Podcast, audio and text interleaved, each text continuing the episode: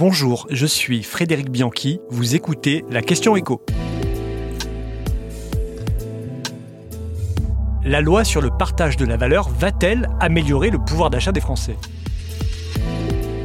À l'Assemblée nationale, les députés planchent à nouveau sur le pouvoir d'achat avec la loi sur le partage de la valeur. À compter de 2024, si cette loi est votée, les petites entreprises, celles qui ont entre 11 49 salariés, seront tenus de mettre en place un mécanisme dit de partage de la valeur. Ça consiste en quoi ce partage de la valeur? Eh bien, c'est une obligation qui va porter sur les petites entreprises elles devront faire bénéficier à leurs salariés de la prime de participation si l'entreprise atteint ses objectifs, de prime d'intéressement si elle réalise des bénéfices, ou bien une prime dite de partage de la valeur, c'est l'ex prime Macron défiscalisée. C'est en fait la mise en musique ou le tampon législatif d'un accord qui a été négocié en février dernier entre les partenaires sociaux. Alors, sait-on combien de salariés vont bénéficier de cette loi en 2024 1,5 million assure les députés qui la portent à l'Assemblée nationale. Alors pourquoi ce nombre? Eh bien, pour que les entreprises soient tenues de verser une prime, et notamment d'intéressement,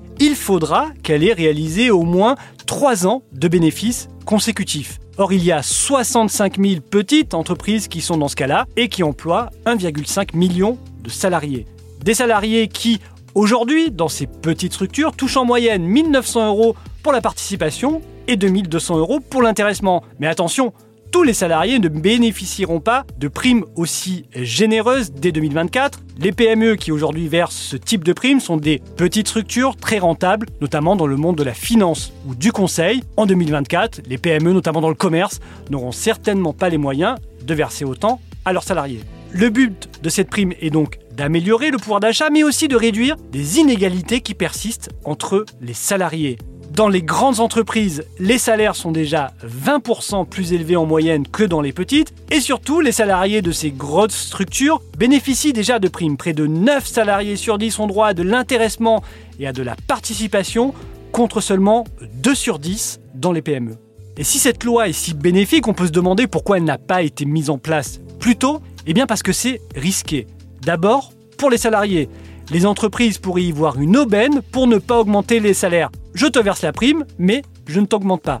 Or, une prime, ça n'ouvre aucun droit social, notamment à la retraite. L'INSEE estime d'ailleurs que 30% des primes Macron versées en 2022 l'ont été à la place de hausse de salaire. Mais c'est aussi risqué pour les petites entreprises. Ces structures sont en général fragiles, ont besoin de davantage de fonds propres pour grossir. Les contraindre à verser des primes risque de les fragiliser davantage. Il aurait peut-être fallu cibler les entreprises qui versent un dividende à leurs dirigeants. Celles-là sont plus solides. Mais cette mesure aurait touché moins de monde et elle aurait eu une envergure beaucoup moins importante que la loi actuellement en discussion. Vous venez d'écouter la Question Écho, le podcast quotidien pour répondre à toutes les questions que vous vous posez sur l'actualité économique. Abonnez-vous sur votre plateforme préférée pour ne rien manquer et pourquoi pas nous laisser une note ou un commentaire. À bientôt.